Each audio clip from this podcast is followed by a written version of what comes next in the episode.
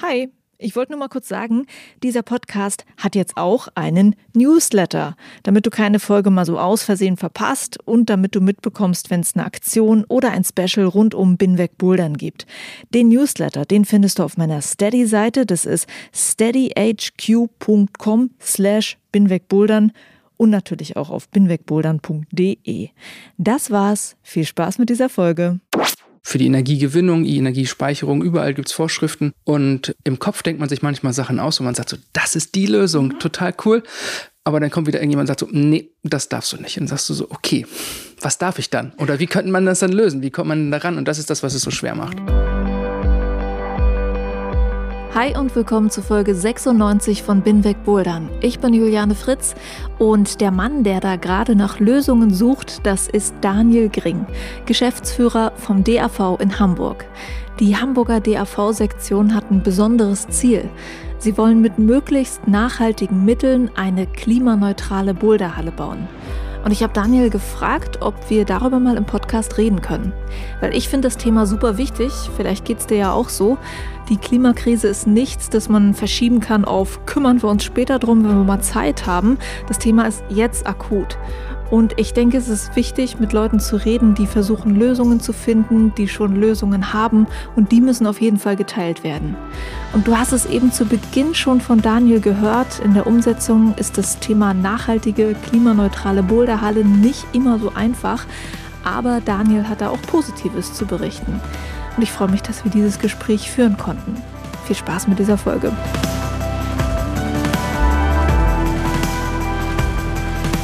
Bevor es losgeht, danke an alle Hörerinnen und Hörer, die meine Arbeit an diesem Podcast unterstützen. Zum Großteil schaffe ich es nämlich über ein Crowdfunding, diesen Podcast hier zu finanzieren. Und ich würde mich freuen, wenn du beim Crowdfunding mal vorbeischaust und mich mit einem Betrag deiner Wahl unterstützt. Das geht schon ab 3 Euro im Monat. Damit hilfst du mir sehr langfristig, diese Arbeit hier machen zu können. Zu finden ist das Crowdfunding auf der Plattform Steady. Der Link ist in den Show Notes und auf binwegbouldern.de. Du kannst mich auch einmalig unterstützen, wenn du magst, mit einem Kauf im Binwegbouldern Shop, auch zu finden auf binwegbouldern.de. Vielen Dank und jetzt ab in die Folge.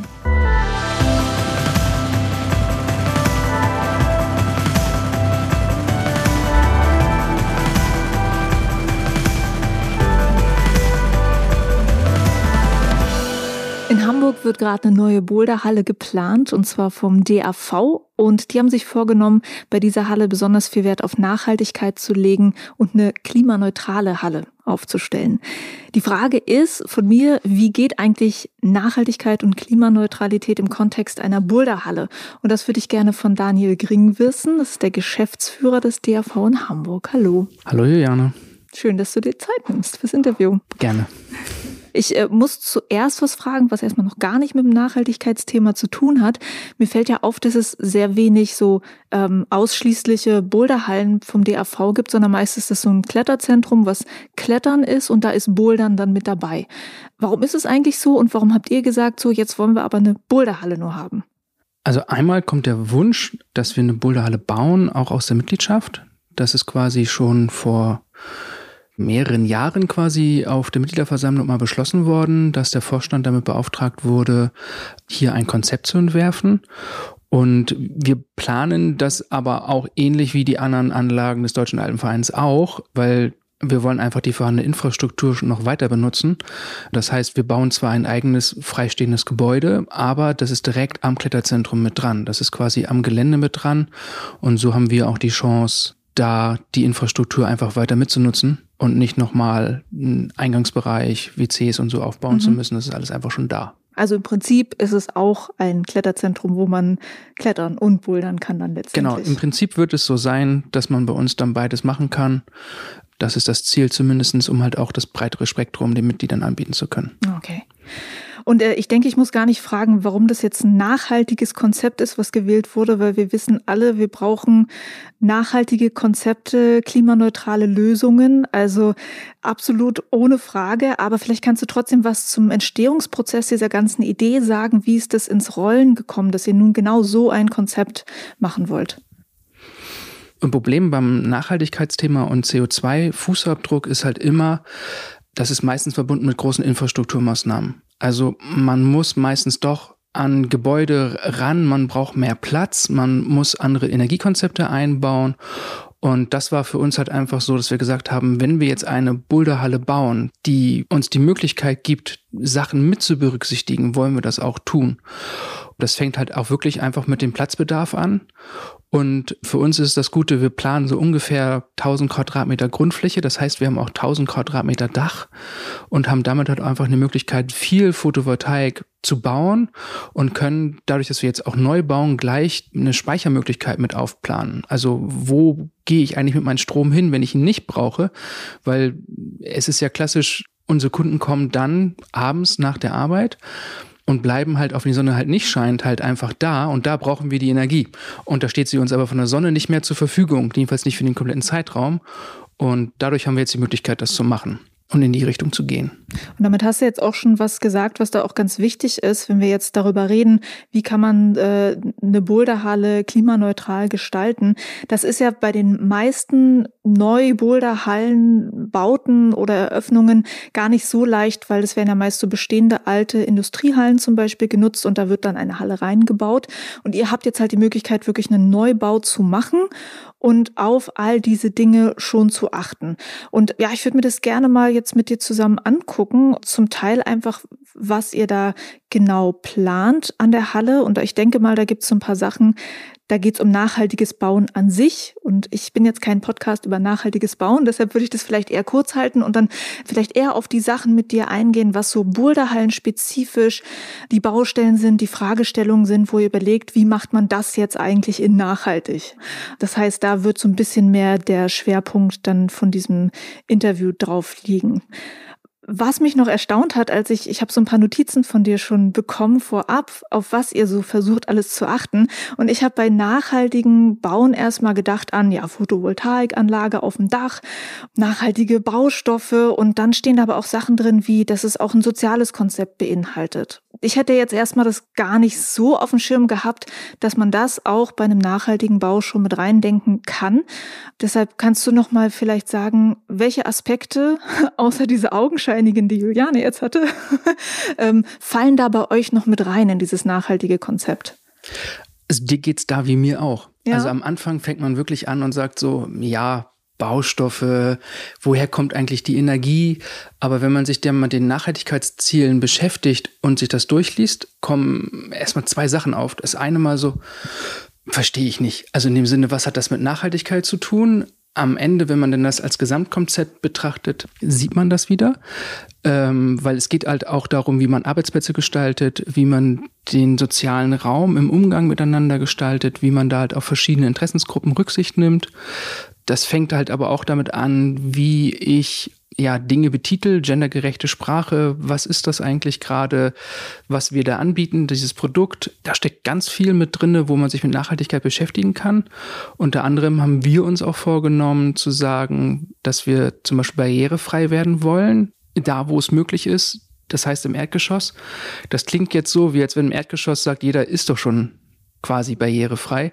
Aber gerade bei Boulder- und Kletterhallen ist das halt nicht immer so einfach, das zu gestalten. Und wir haben uns zumindest vorgenommen, äh, das in die Konzepte mit einfließen zu lassen. Okay. Ähm, und was, was ist da noch mit dabei, wo du selber auch erstaunt warst, dass das jetzt auch in den Bereich Nachhaltigkeit gehört? Also aufgefallen ist es mir, was Nachhaltigkeit alles sein kann, als ich den Bericht oder das Exposé von Jonas gelesen habe. Das ist nicht der Kletterhallen-Betriebsleiter aus Bremen, äh, der Jonas Loos, der hat da ein Konzept geschrieben zum Thema Nachhaltigkeit und da geht es halt darum, wo es mit einfließt, ähm, die Ergonomie, auch für die Kunden, wie für die, die da arbeiten, die Abläufe, so eine Themen fließen da halt mit ein. Dann lass uns, wie gesagt, äh, mal über den Bau an sich reden und ich würde halt gerne einiges kurz fassen, was nicht so Boulderhallen-spezifisch ist und auf die Boulderhallen-spezifischen Sachen genauer eingehen wollen, gucken, was da für Ideen und Lösungen bei euch da sind. Aber Step One, kannst du erstmal sagen, was habt ihr für eine Bauweise gewählt, was für Baustoffe, was für ein Energiekonzept? Kannst du das mal zusammenfassen? Ich versuche mich kurz zu fassen, weil das Thema ist zwar das Augenscheinliche, aber auch das Komplizierteste. Mhm. Das hängt einmal damit zusammen, wie unsere Baustelle selber ist. Also weil wir halt eng auf einem Grundstück sind, zusammen mit einem Fußballverein, der der Nachbar ist das macht es halt wirklich nicht leicht. Schwer ist es für uns die Wahl der Baustoffe letztendlich gesehen, weil Deutschland hat noch viele Vorschriften, die es verbieten, Sachen zu nutzen, die industriell aber schon vorhanden sind. Also in Österreich und in der Schweiz wird zum Beispiel schon mit recyceltem Beton gearbeitet. Das ist in Deutschland noch nicht so weit drinne. Und für uns ist es halt immer die Prüfung mit dem Bezirksamt, mit denen, die uns fördern wollen, KfW Bank, die haben Förderprogramme und die orientieren sich halt ganz steif, typisch deutschen Anführungsstrichen, an den vorhandenen Bauvorschriften. Und wenn man davon abweichen will, hat man immer das Problem, dass man das halt alles immer klären muss. Das macht es für uns halt schwer zu sagen, welche Baustoffe nehmen wir. Und im Moment ist es halt auch noch die Thematik, dass die Rohstoffpreise gerade so ein bisschen Achterbahn fahren. Mhm. Also wenn man sich überlegt, Holz oder Metall, würde man jetzt gerade im Moment eher sagen, eher Metall. Klingt für diejenigen, der nachhaltig denkt, im ersten Moment auch vielleicht falsch, weil man denkt, dass das vom Fußabdruck her CO2, wenn ich einen Stahlträger produziere. Aber unser Architekt hat auch den Auftrag gekriegt, sicherzustellen, dass man das Gebäude in 20 oder 30 Jahren wieder abbauen kann. Also er muss auch jetzt einen Abrissplan erstellen. Und da ist es dann mit Metall noch mal einen Tick leichter als mit Holz, weil wenn wir Holz komplett nachhaltig denken wollen, dann mache ich das ja auch ohne Klebeverbindung. Das heißt, was für uns die Herausforderung ist, so ein Leimbinder, so heißen die großen Träger, die oben in den Dächern immer drinne sind, wenn man den nicht klebt oder leimt, sondern schraubt, dann wird er eben auch noch mal ein Stück weit höher. Und das ist im Energiegesamtkonzept halt auch nochmal kritisch, weil je höher ein Gebäude ist, umso mehr Fläche muss ich beheizen.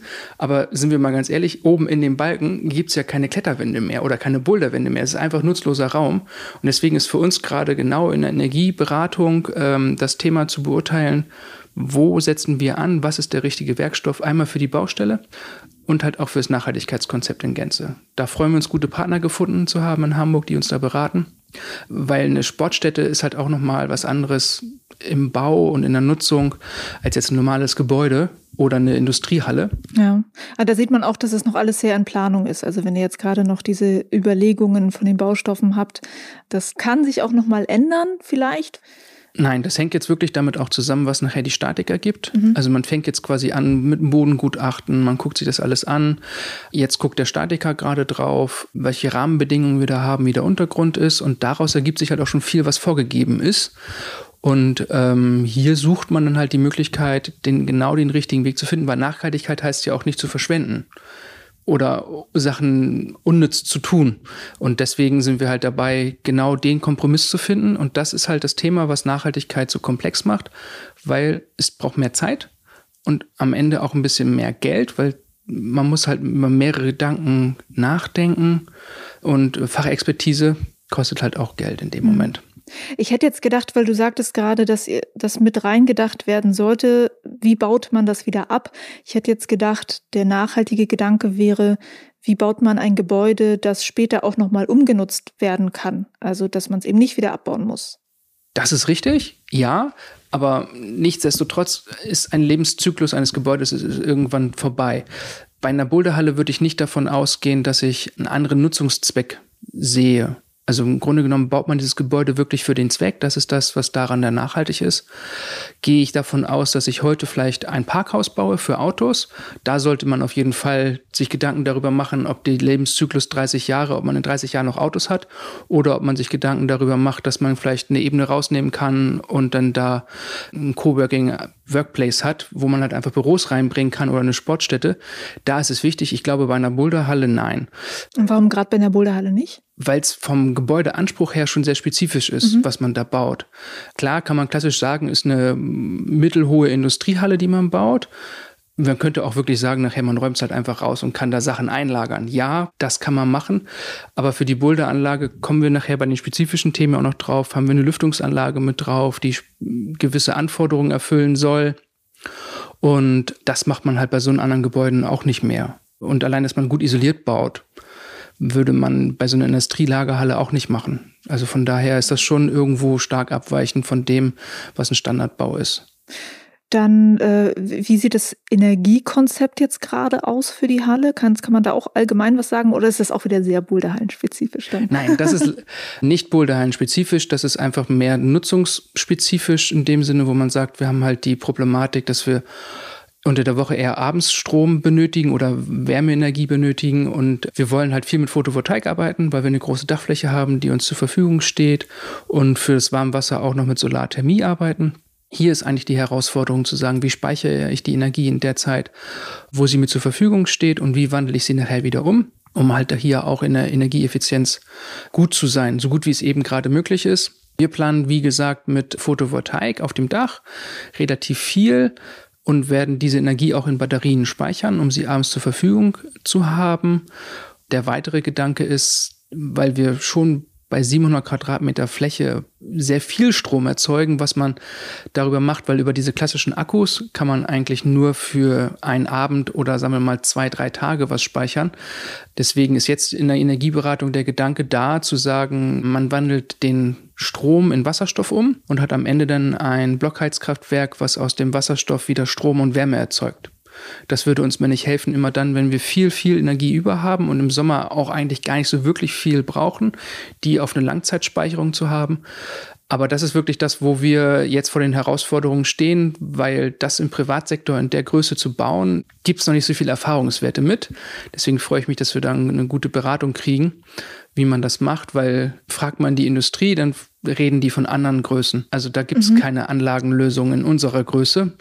Äh, das ist so ein bisschen die, die Herausforderung, die man da hat. Würde ich jetzt sagen, denkt man, dass es sowas schon geben müsste, gerade weil das Thema so präsent ist gerade? Ich würde es mir wünschen, dass es das schon gäbe, dann hätten wir nicht so viel Zeit verloren. Für uns ist die Problematik im deutschen Dschungel der Vorschriften, da jetzt einen vernünftigen Weg zu finden, mhm. ist schwer, weil man hat Vorschriften für eine Sportstätte, die man einhalten muss, denn für die Energiegewinnung, die Energiespeicherung, überall gibt es Vorschriften. Und im Kopf denkt man sich manchmal Sachen aus und man sagt so, das ist die Lösung, mhm. total cool. Aber dann kommt wieder irgendjemand und sagt so, nee, das darfst du nicht. Und dann sagst du so, okay, was darf ich dann? Oder wie könnte man das dann lösen? Wie kommt man daran? Und das ist das, was es so schwer macht. Ja. Und äh, was sind jetzt die Boulderhallen-spezifischen Themen? Also was sind Herausforderungen in einer Boulderhalle? Wo ist der besonders hohe Energiebedarf? Wo entstehen viele CO2-Emissionen? Also welche Baustellen habt ihr da? Welche Probleme müsst ihr lösen? Also das größte Problem haben wir quasi in dem Sinne, wie wir ein vernünftiges Raumklima herstellen. Weil das merken wir alle beim Bouldern. Wenn viele Menschen auf einem Raum sind, haben wir die Problematik, dass die Luft schlecht wird. Einmal, weil wir viele Menschen sind, das andere Mal aber auch, weil wir Chalk benutzen, der halt einfach auch immer so, wenn man den Sonnenstrahlen im Raum hat und mal so reinguckt, dann sieht man immer, wo der Chalk da gerade sich bewegt. Lüften über Fenster quer im Sommer funktioniert super, kann man gut machen. Da hat man dann auch wenig Energie Bedarf in dem Sinne. In Hamburg haben wir Sommer, aber auch nicht so viel. Das heißt, wir müssen schon immer gucken, wie wir es halt auch vernünftig machen in der Zeit, wo es halt draußen kühler ist. Hier wollen wir über eine, eine gut konzipierte Lüftungsanlage arbeiten, die unüblicherweise, sagen wir mal, nicht einfach standardmäßig Luft bewegt, also einfach, weil das errechnet wurde, müssen 10.000 Kubikmeter Luft in einer Stunde durchgepumpt werden, sondern ähm, dann quasi über CO2-Sensoren in der Halle, wo man halt einfach misst, wie gut die Qualität der Luft noch ist. Und dasselbe gibt es auch für die Partikeldichte im Raum, dass man halt einfach mehr Sensorendaten erfasst, die die Luft uns gibt, wo wir sagen, okay, und danach wollen wir lüften und dann halt auch in der Lüftungsanlage viel Sorge dafür tragen, dass die vorhandene Wärmeenergie nicht nach außen geleitet wird, sondern halt äh, wieder genutzt wird. Das heißt, wenn ich Luft aus dem Gebäude rauspumpe, speichere ich diese Energie zwischen. Und wenn ich dann wieder einleite, nutze ich diese Energie, um die wieder vorzuheizen, damit man halt nicht einmal Zugluft hat und halt auch immer eine angenehme Temperatur hat und dabei aber nichts verliert, weil normalerweise, also früher könnte man sagen, man hat warme Luft rausgeblasen und durch die ganzen Türen, Schlitzen und Fenster ist kalte Luft wieder ins Gebäude gekommen. Das versucht man heute zu vermeiden, indem man halt wirklich gezielt B- und entlüftet und dabei so viel wie möglich die Energie wiederverwendet, der Wärmeenergie gerade. In der heutigen Anlage, die wir haben, merken wir es halt gerade jetzt. Corona hat es uns gezeigt. Wir haben die Lüftungsanlage quasi ausgeschaltet. Im Sommer, wo sie normalerweise lief, und das merkt man extrem, wie viel Energie man da einsparen kann. Das hat uns dann doch wachgerüttelt, wo wir gesagt haben, wir müssen nicht nur in der neuen Anlage unsere Gedanken einbringen, sondern auch in die vorhandene Infrastruktur. Und das ist jetzt auch die Chance, die wir haben. Wir machen quasi Energieberatungen auf dem Altbau mit allen Erfahrungswerten, die wir haben. Wie viele Menschen duschen, wie viele Leute sind da. Und jeder von uns ist ja auch ein kleiner Heizkörper. Also gerade beim Sport. Und das muss halt auch berücksichtigt werden. In den Kletterhallen ist das ein Tick schwerer, weil die so hoch sind. Die Wärme steigt immer nach oben. Wie bringe ich sie wieder nach unten? In der Boulderhalle, weil wir auch mit zwei Stockwerken, also so versetzte Boulderwände planen, haben wir die Problematik nicht ganz so. Es wird nicht unten kalt sein und oben bullig warm, aber das ist halt in der Kletterhalle oft das Problem. Gerade beim Klettern merkt man das, ne? wenn man nach oben kommt, so unter der Decke ist dann irgendwann die Stauwärme. Und das wollen wir halt vermeiden, wie man sie da oben wegkriegt und wieder nach unten bringt. Und sind das Lösungen, die jetzt für euch auch entwickelt werden? Oder gibt es da andere Beispiele schon, weiß ich nicht, aus Industriehallen, wo auch viel Staub ist zum Beispiel? Oder macht ihr da jetzt ein Konzept, was dann sozusagen auch andere irgendwie noch mitbenutzen können wieder? Also mitbenutzen sollen das auf jeden Fall alle. Also wir werden das den Leuten dann auch zur Verfügung stellen. Jeder, der Interesse hat, kann sich dann gerne bei uns melden. Das sind schon Lösungen, die vorhanden sind, die so aber nicht eingebaut werden. Also in dem Sinne fehlt das Bewusstsein in vielen Bereichen und auch die Bereitschaft dazu zu investieren. Weil wenn man jetzt eine, eine Halle, eine Boulderhalle 700 Quadratmeter Grundfläche mit Sensoren ausrüstet, ähm, die schon sicherstellen, dass man ein gleichmäßiges Raumklima hat und die Lüftungsanlage auch so aufbaut, äh, dann ist das auch eine Bereitschaft zu investieren die man bringen muss. Und deswegen ist es auch für die klassische Boulderhalle, wie du vorhin beschrieben hast, die in ein vorhandenes Gebäude, in vorhandene Infrastruktur reingeht, immer schwerer. Jede Halle, die ich kenne, die so gebaut wurde oder die irgendwo reingebaut wurde, ist schon geprägt von Kompromissen, von vielen Kompromissen. Und dann halt diese Aspekte noch mit reinzubringen, ist dann auch nochmal eine deutlich größere Herausforderung, als wenn wir jetzt quasi sagen, grüne Wiese, weißes Papier, Architekt, lass uns mal anfangen, ist leichter, muss man ganz ehrlich sagen. Ja, das glaube ich auf jeden Fall.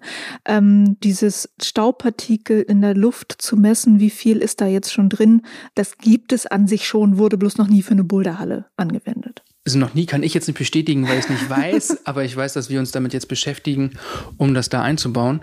Und ich kenne die Problematik nur aus Boulderhallen, wo Brandschutzanlagen eingebaut sind, die eben auch so eine Sensoren benutzen, mhm. die oft das Problem haben, dass die auslösen. Durch den ganzen Chalk da drinne passt die Einstellung halt einfach nicht. Und hier haben wir halt einfach gesagt, wir wollen die aber für uns benutzen, also um sie so zu skalieren, dass wir sie als Richtwert benutzen können. Also wann haben wir zu viel Partikel in der Luft? Nicht um uns vor Bränden zu schützen, sondern um zu sagen, jetzt müssen wir mal lüften. Und das automatisiert.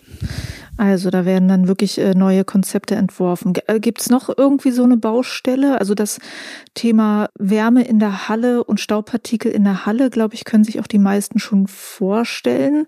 Gibt es noch irgendwas, was man, also, was, ihr jetzt auch selber merkt, huch, da müssen wir auch noch dran denken? Nee, selber dran denken nicht. Boulderhallen bringen, glaube ich, das klassische Problem mit, wie man sie beheizt.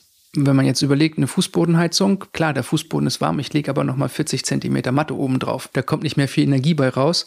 Habe ich so eine statische Heizung mit den, Fu äh, mit den Heizkörpern an der Wand, baue ich davor nochmal eine Holzwand in mein Gebäude ein, ist es hinter der Wand mucklig warm, aber davor halt eben nicht. Und äh, so muss man halt gucken, man heizt jetzt klassisch von oben über Strahlungswärme. Die Problematik ist, Wärme steigt ja auch nach oben. Also das ist so ein bisschen der Kompromiss zwischen der Hallenhöhe, das ist auch mit dem Balken, wie ich vorhin angesprochen habe, wie hoch kann ich jetzt eigentlich gehen, was ist sinnvoll, um halt auch noch die Wärmeenergie wieder in den Bereich zu bringen, wo die Menschen nachher sind. Das ist die Schwierigkeit da drin. Und Gibt es dann noch immer bei eurem Konzept so ein paar Stellen, wo sich dieser Wille, nachhaltig zu sein, beißt mit der Realität, wie man das umsetzen kann, wo ihr sagt, okay, man kriegt es gar nicht ganz klimaneutral hin, es gibt keine klimaneutrale Alternative und dann muss man schauen, dass man dann doch Emissionen kompensiert, indem man Klimaschutzprojekte unterstützt? Also im Bau ist es definitiv so. Das hat einmal mit, der, mit dem Ort, wo wir bauen wollen, zu tun, dass wir da Kompromisse eingehen müssen. Da kommen wir nicht drum rum. Das ist aber auch das, wo wir quasi der Gesellschaft und den Mitgliedern ja Rechenschaft schuldig sind, wo wir sagen, wir hätten das jetzt auch vielleicht irgendwie mit ganz exotischen Mitteln anders lösen können, aber es wäre halt unendlich teuer geworden. Da ist halt der Kompromiss gefragt, in welche Richtung man gehen will. Im Betrieb einer Anlage, wenn man sie neu baut, sehe ich heute keinen Grund, CO2-negativ zu sein.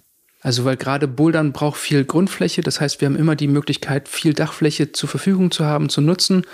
Und hier kann man halt einfach über Photovoltaik und Solarthermie so viel Energie erzeugen, dass man im negativen Bereich ist, dass man halt einfach mehr Strom erzeugt und einspeisen kann, als die Halle selber verbraucht.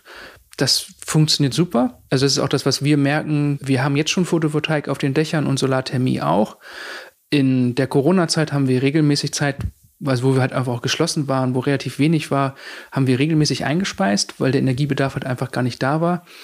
Jetzt im Sommer hat es auch noch äh, funktioniert für die Anlage, dass wir CO2-neutral waren. Hier ist halt die Problematik, dass wir im Moment noch nicht speichern können. Also könnten wir heute schon speichern, würden wir die Anlage schon in zumindest CO2-neutral betreiben können mit dem, was wir jetzt bauen wollen, sind wir definitiv im negativen Bereich unterwegs und können quasi grünen Strom einspeisen.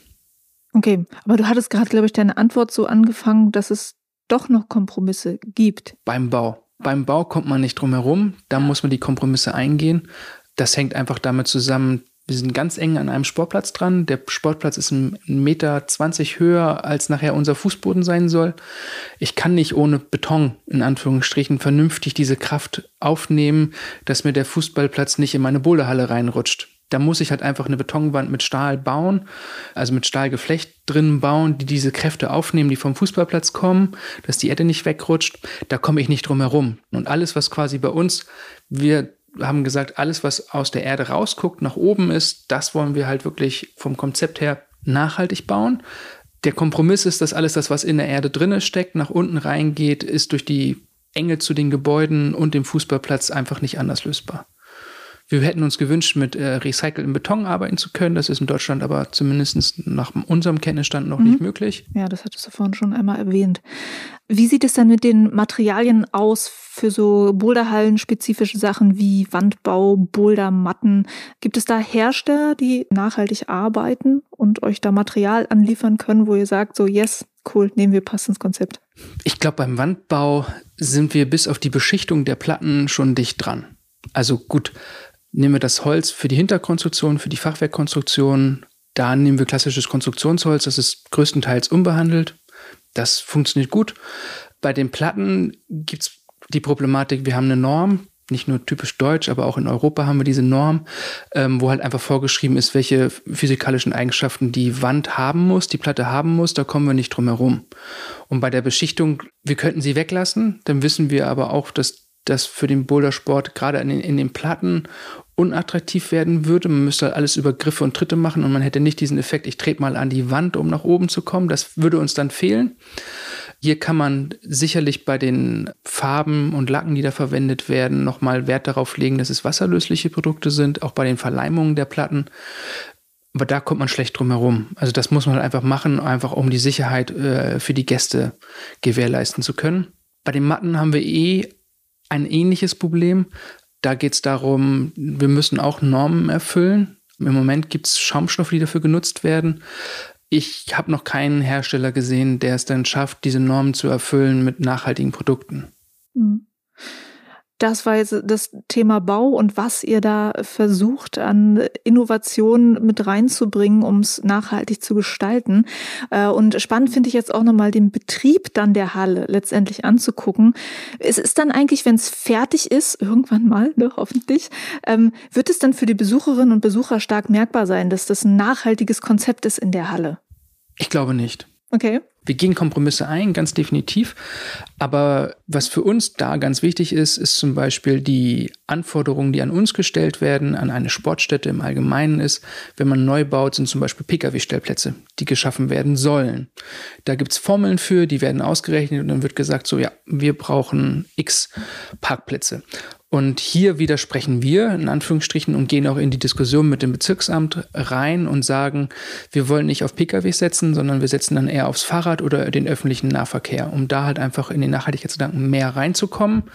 Und das wollen wir auch fördern indem wir sagen oder einen Anreiz geben, jeden, jeder, der mit dem Fahrrad anreist oder mit dem öffentlichen äh, Nahverkehr, soll eine Vergünstigung erfahren, um einfach den Anreiz zu geben, nicht mit dem Auto individuell quasi anzureisen. Wir schauen, wie es angenommen wird. Habt ihr euch überlegt, wie man das genau umsetzt? Also ist das dann so, dann kommst du an den Einlass und sagst, hallo, ich bin Klaus und das ist mein Fahrrad und ähm. Das sind die Herausforderungen. Das sind auch die Fragen, die an mich gestellt werden, einmal von den Mitarbeitern als auch vom Vorstand. Wie macht man das nachher am Ende, dass man halt wirklich weiß? Das finde ich so, merkt man auch gerade jetzt in der Corona-Zeit, dieser ganz faire Umgang, den wir miteinander haben. Und ich glaube auch, dass es was Kletter- und Boulder-Community ist, dass wir eigentlich ehrlich miteinander umgehen. Und klar, ich kann den Betrug nicht ausschließen. Aber im Grunde genommen sagen wir, dass wenn jemand mit einem Fahrradhelm und einer Fahrradtasche vor mir steht und sagt, ich bin mit dem Fahrrad angereist, mhm. dass er sich nicht in seinem Auto umgezogen hat, um so reinzugehen, sondern so zu kommen. Beim öffentlichen Nahverkehr kann man sich das Ticket zeigen lassen, hat man eine Monatskarte, kann ich natürlich jetzt nicht gerade kontrollieren, ob der jetzt wirklich mhm. in dem Moment dann mit der Monatskarte angereist ist oder nicht. Aber hier hoffen wir halt auch einfach auf das faire Verhalten der Gesellschaft, äh, diesen, den Weg mit uns zusammen zu gehen bedarf ein wenig Mut, mhm. das zu machen. Aber für uns ist es, glaube ich, der Weg in die richtige Richtung. Und habt ihr da dann auch schon in euren Reihen Kritik gehört? Weil ich kriege das natürlich öfter mit, dass dann gesagt wird, ja, dann werden Menschen mit Autos ja jetzt benachteiligt, weil sie dann mehr zahlen müssen in der Halle. Und wir haben vielleicht nicht die Möglichkeit, mit den Öffis anzureisen, weil das von ihnen aus nicht geht oder so. Also wir machen es ja so rum, dass wir reduzieren und nicht verteuern. Also in dem Sinne bleibt das, die Bleisstruktur ja gleich. Mhm.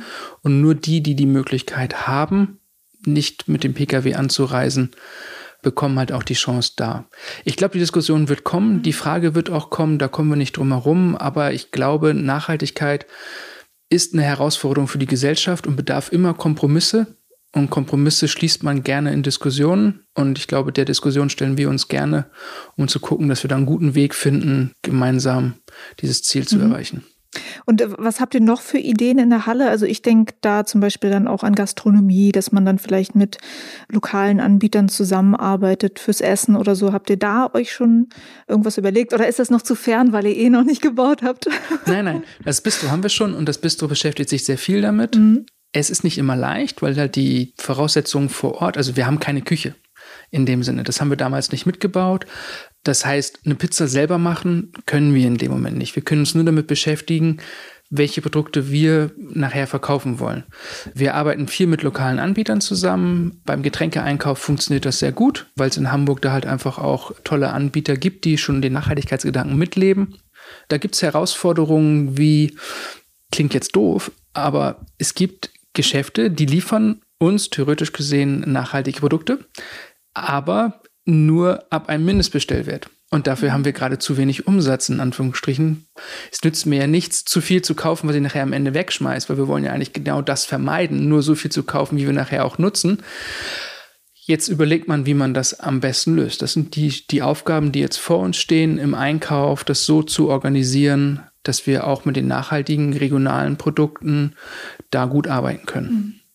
Äh, es gab auch einen Hörer, der da so einige Gedanken mit reingegeben hat, als ich die Folge hier konzipiert habe. Und er meinte auch, ob man dann halt eher was selbst gekochtes nimmt, anstatt die Tiefkühlpizza aus der Packung oder dass man halt nicht die eingepackten Energy-Riegel nimmt, sondern es gibt ja auch so, weiß ich nicht, in, in, in der Halle in Berlin haben sie immer so coole selbstgemachte Energy Balls irgendwie und so. Also ob ihr dann äh, darüber nachdenkt, aber ihr habt, du hast schon gesagt, es gibt gar keine eigene Küche. Das macht es auch wieder schwer dann, ne, solche Sachen selber zu machen wahrscheinlich. Einmal fehlende Infrastruktur, das ist das Thema hm. wie bei der Boulderhalle auch. Das, was teuer ist, wenn es fehlt, ist halt auch immer eine Herausforderung. Also wo mache ich das? Wir in der Sektion haben eine Nachhaltigkeits-AG. Das sind Menschen, die sehr viel Gedanken sich darum machen, wie wir das verbessern können. Das ist teilweise, machen sie das schon beruflich. Wir finden das sehr toll, dass es das schon gibt und freuen uns auch immer auf die Gedanken und gehen da auch auf alle einmal ein, um halt auch immer zu gucken, wo können wir was umsetzen, wo sind die Probleme und ich finde es halt immer doof, eine Idee mit einem Nein abzubügeln. Also gerne angucken, machen und gemeinsam mit dem Menschen, der die Idee hatte, dann vielleicht eine Lösung zu erarbeiten.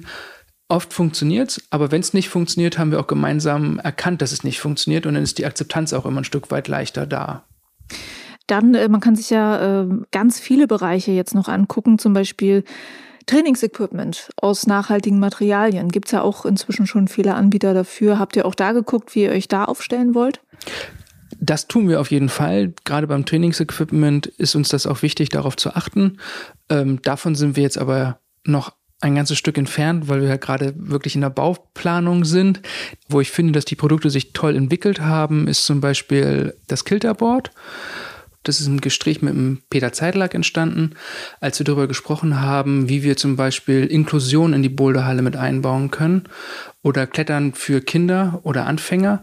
Und hier ist sehr schnell das positive Feedback von ihm gekommen, dass er sagt, das Kilterboard gibt uns ja die Möglichkeit, die Wand in der Neigung so zu gestalten, dass zum Beispiel auch ein Rollstuhlfahrer da so klettern kann, weil für ihn ist es immer das Schwerste, mit den Beinen nicht an der Wand zu stoßen, in dem Sinne, weil er sich trotzdem blaue Flecken holt, auch wenn er es nicht merkt, war das die Möglichkeit, wo wir gesagt haben, das ist total gut für uns. Und deswegen haben wir uns dazu auch entschieden, Kilterboards bei uns in der Halle einzubauen und diese auch barrierefrei zugänglich zu machen, dass man da mit dem, also nicht mit dem Rollstuhl bis ans Board, aber zumindest bis auf die Matte komplett rankommt und dann halt in der Neigung auch die so zu gestalten, dass sie auch in den negativen Bereich reingehen können, dass ich eine schöne Platte erzeugen kann, wo ich halt einfach vielen Menschen eine Möglichkeit geben kann, zu trainieren. Und das ist halt auch der Gedanke der Nachhaltigkeit, auch in diesen Trainingsequipments-Elementen zu sagen, wie, welche Produkte gibt es auf dem Markt, die ich halt für ganz viele Sachen nutzen kann und nicht nur eine starre Wand dahin zu bauen, die ich gar nicht bewegen kann. Klar, man hat viele Quadratmeter Fläche, aber wenn ich mir jetzt meine Nutzungsgruppen für so eine Boulderhalle mal aufzeichne und mir überlege, wie viele Prozente will ich eigentlich so prozentual von was haben?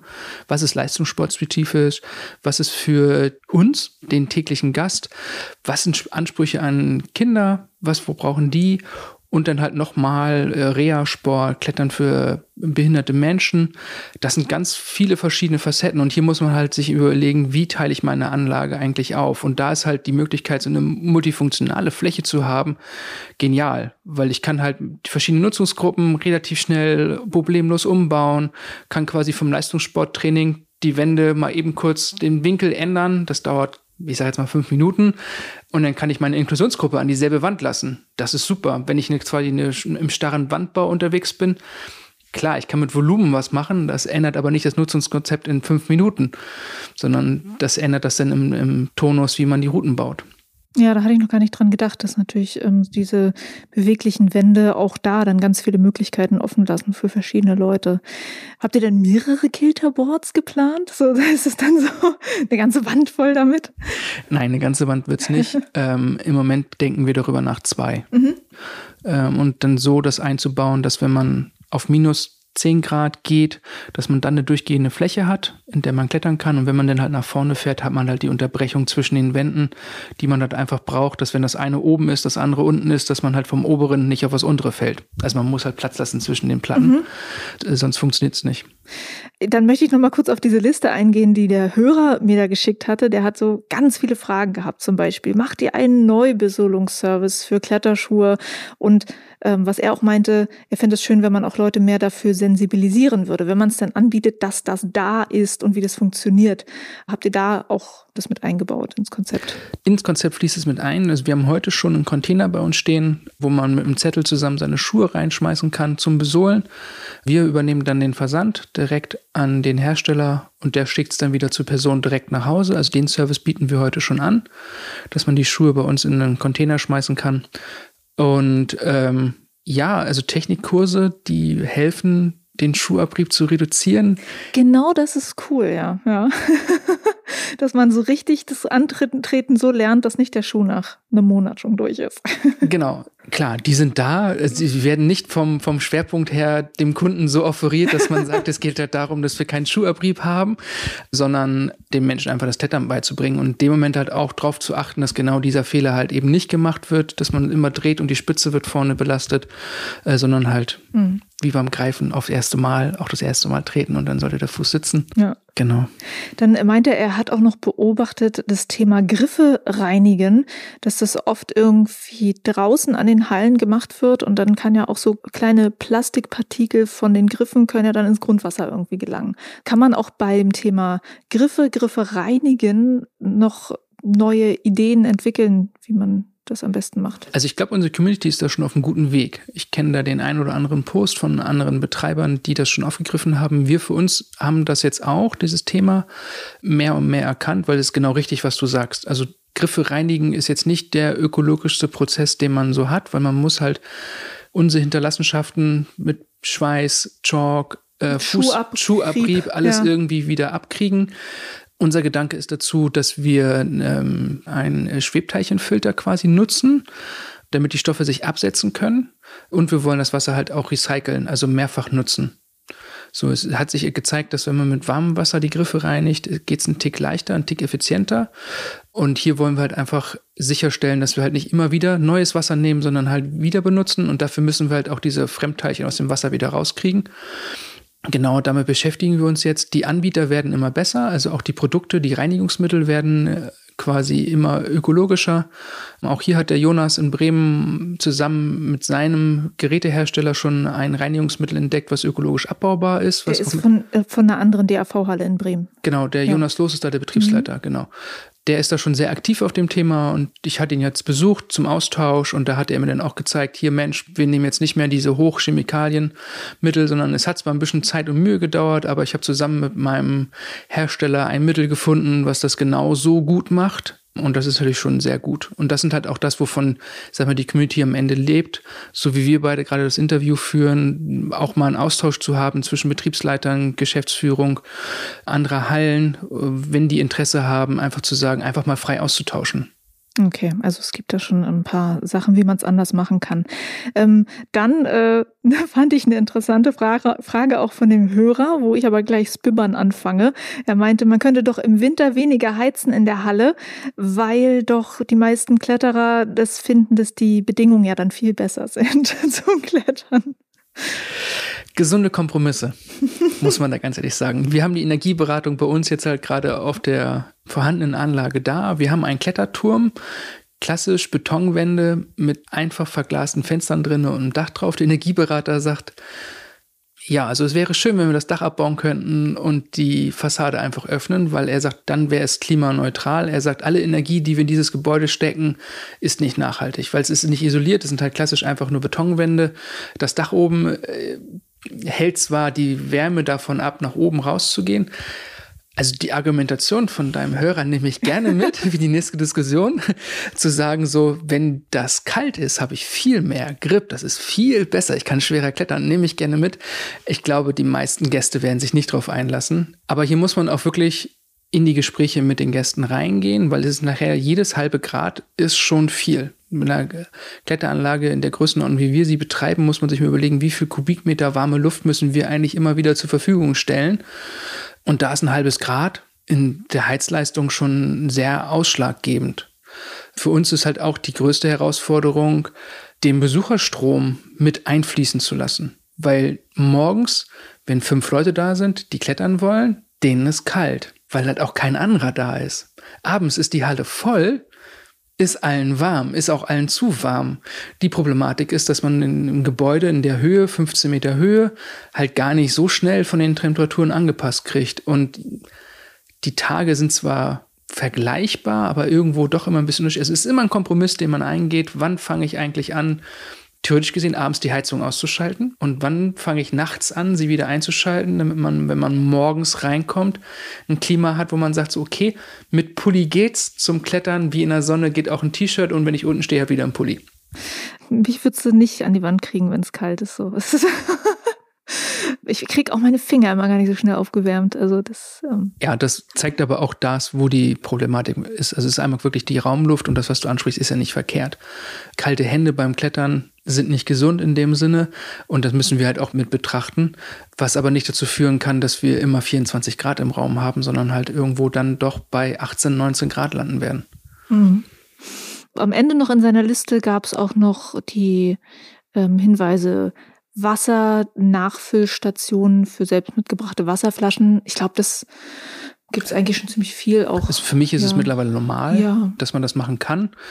Nichtsdestotrotz bietet man immer Wasser an Mhm. zum Kaufen. Aber für uns ist es vollkommen okay und es fließt auch in, in die Konzepte mit ein, zu sagen, wo kriege ich eigentlich Wasser nochmal her, um einfach meine eigene Trinkflasche aufzufüllen. Mhm. Und äh, Ökobons fürs EC-Gerät, so eine, so eine Details dann irgendwie an der Kasse, hat er auch gesagt. Sind schon vorhanden. Aber das sind auch die Themen, wo man sagen muss, dass es leicht ist. Weil der Markt mittlerweile das erkannt hat. Ähm, hier wird es leicht. Themen, die schwerer sind, ist das, was du vorhin angesprochen hast, dieses Thema Mikroplastik, die Partikel von den Griffen, der Schuhabrieb, also das, was unser Sport halt einfach so produziert. Das sind deutlich schwerere Themen, sich damit zu beschäftigen. Und auch zum Beispiel den Mattenherstellern, das ist kein Vorwurf, dass ich vorhin gesagt habe, dass es da noch nichts gibt. Aber es sind halt echt komplizierte Elemente, die wir brauchen, um uns vor Verletzungen zu schützen. Und die müssen halt einfach normgerecht sein. Und das ist auch nicht so leicht zu sagen, ich mache mir mal Gedanken darum, welche Produkte gibt es auf dem Markt an diesen Schaumstoffen. Und hier habe ich mir, hole ich mir hoffentlich auch keinen Ärger ein, dass nachher der ein oder andere Mattenhersteller bei mir anruft und sagt, doch, das haben wir ja schon. Mir ist es noch nicht bekannt. Aber wenn der sich dann bei dir meldet, ist doch super. Wenn er sich bei mir meldet, würde ich mich freuen. Ähm, genau. Äh, ansonsten Griffe, äh, ich hatte ja letztens auch eine Podcast-Folge gehabt, schon zum Thema, wo ähm, so ein Zusammenschluss von mehreren Griffherstellern, die auch daran arbeiten, nachhaltigere äh, Griffe zu machen mit, mit nachhaltigen Materialien. Habt ihr euch da auch so ein bisschen umgeguckt, okay, was macht man zum Beispiel bei der Griffauswahl? Materialien sehe ich heute noch nicht in der Wahl, was da entscheidend ist. Für mich ist es eher so, dass wir versuchen, die Griffe so einzukaufen, dass ich sie für jeden quasi benutzen kann. Einmal als Boulderroute, als auch als Kletterroute. Das, was ich dem Anfänger in die Senkrechte oder auf die Platte baue, kann ich dem Leistungssportkletterer in den Überhang bauen, dass wir hier darauf achten, in der Auswahl der Griffe eher so zu sein, dass man sie immer wieder überall einsetzen kann weil ein großes Griffelager bedeutet auch viel Sachen rumliegen zu haben, Sachen, die man nicht nutzt. Hier ist es eher die Effizienzfrage, ein gesunder Mix aus, was habe ich noch im Lager und was habe ich an der Wand, um halt auch gut arbeiten zu können. Dass man einfach sagt, ich schraube mal einen Sektor ab, kann den aber auch gleich wieder beschrauben, ohne groß zwischenreinigen zu müssen. Und man merkt, dass die Hersteller sich viel damit beschäftigen, weil die Produkte erhaltbarer werden. Man macht sich immer mehr Gedanken darüber, wie kriege ich das hin, dass ich das Holzvolumen auch einfach mehrfach an die Wand schrauben kann, ohne dass halt irgendwann die Stellen, wo die Schrauben durchgehen, ausfasern oder ausgerissen sind. Und auch im Routenbau merkt man das, dass die Jungs, die das machen, sich damit immer mehr beschäftigen, zu gucken, ja, dass die Sachen halt einfach wertschätzend mit umgegangen wird, dass halt nichts kaputt geht. Ja. Und es gibt auch einen Griff Upcycling, neu beschichten sozusagen, ja. wenn die dann mal ähm, machen wir, glaube ich, sind. mittlerweile seit drei, vier, fünf Jahren, mhm. also relativ lange schon. Mhm. Die Erfahrungen, die wir gemacht haben, sind in Teilen gut. In Teilen mussten wir lernen, dass es relevant ist, welche Farbe der der Grundgriff hat und welche Farbe man oben rauf macht, weil irgendwann kommt halt doch wieder der untere Griff durch. Mhm. Und wenn man dann aus dem weißen Griff einen roten gemacht hat, dann kommt halt irgendwann das Weiße wieder durch. Ach so, ihr wolltet dann tatsächlich, wenn der Griff vorher eine andere Farbe hat, habt ihr gesagt, so, jetzt unser Farbschema ist aber so, mach mal grün draus. Genau, also wir haben die Problematik gehabt. Zwei Sachen. Einmal hatten wir bunte Griffe, die gefleckt waren, wo wir gesagt haben, nee, brauchen wir nicht mehr. Wir bleiben bei dem Farbkonzept, was wir in der Halle haben. Färbt uns die mal bitte um. Das war auch noch nicht so schlimm, weil das hat gut funktioniert, weil die waren auch eher weiß. Und dann, wenn man einen hellen Ton genommen hat, funktioniert das gut. Wir sind einmal beim Beschichten davon ausgegangen, welchen Bedarf wir in der Anlage hatten und nicht welche Grundfarbe die Griffe hatten. Also haben wir einmal quasi die Farben bestellt, die wir brauchten, um unser Farbkonzept auszubessern. Ja, das war jetzt nicht so erfolgreich, in Anführungsstrichen ich weiß gar nicht, ob es dem Kunden in dem Moment auffällt. Mir beim Klettern fällt es halt auf, wenn ich sehe, dass die Beschichtung runter ist und ich sage oh, der war mal weiß oder der war mal eine andere Farbe. Äh, ob es dem Kunden auffällt, weiß man in dem Moment gar nicht. Sonst sind wir für Upcycling eigentlich sehr begeistert von. Das funktioniert auch gut. Und was sich für uns auch gezeigt hat, ist, wir haben viel Kletterfläche draußen. Und hier gibt uns das Upcycling eine Möglichkeit, die Griffe UV-beständiger zu machen mhm. in der Farbe. Einfach durch die Beschichtung. Früher hat man, also wir haben viel mehr PE, jetzt wird es ein bisschen fachmännisch, mhm. Griffe an die Wand geschraubt, weil die halt einfach die Sonne von der Grundstruktur her besser abkönnen. Die sind aber nicht so farbbeständig. Nehme ich jetzt die PU-Griffe, schraube die raus, die werden schnell weich und dann habe ich mehr Flächen, die abgenutzt sind durch den Schuh, durch den Tritt drauf. So, und jetzt ist der Kompromiss, ich nehme einen Griff aus PU und beschichte den. Dann ist er auch richtig UV-beständig und dann kann man ihn noch lange draußen lassen. Und das ist jetzt der Weg, den wir als Erfahrung gesammelt haben, den man gehen kann.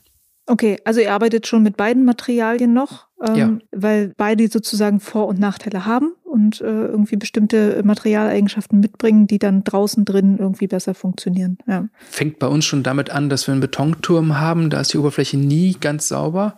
Also von Unebenheiten beim Anschrauben und da ist so ein PU-Griff halt einfach deutlich besser, weil er das besser ab kann. Der geht halt nicht kaputt, der splittert nicht. Die waren aber klassisch damals nicht so UV-beständig. Wenn ich jetzt sie beschichte, habe ich für mich die perfekte Lösung, wo ich sage, ich habe einen Griff, der geht nicht kaputt wegen dem rauen Untergrund und ähm, er hält aber den, die UV-Strahlung auch aus und Regen mhm. und Wetter und allem drum und dran. Ja, interessant. Auch noch gut, äh, die Erfahrungen davon euch ähm, in dem Bereich zu hören. Zum Schluss, äh, im Moment sind wir noch mitten in der Corona-Pandemie. Äh, ist es eigentlich so, dass die Pläne der Halle da jetzt ein bisschen hinten anstehen beim DAV in Hamburg und das alles ein bisschen länger dauert als gedacht? Oder seid ihr da eigentlich ganz gut unterwegs gerade? Schwere Frage. Uns beschäftigt das gerade sehr im Grunde genommen, wie man damit umgeht. Corona führt natürlich dazu, dass wir weniger Einnahmen haben. Grundsätzlich sagen wir, ist die Boulderhalle ein Investment, was wir quasi finanzieren wollen, also nicht aus Mitteln der Mitgliedschaft äh, bezahlen wollen. Aber auch hier müssen wir jetzt gucken, wie wir da durchkommen. Für uns ist es gerade der Spagat, den wir auch diskutieren, äh, weil wir einen sehr guten Flow haben, kommen gerade gut durch, auch beim Bezirksamt mit dem Bauvorbescheid, also mit den Dienstleistern kommen wir gut in die Verträge.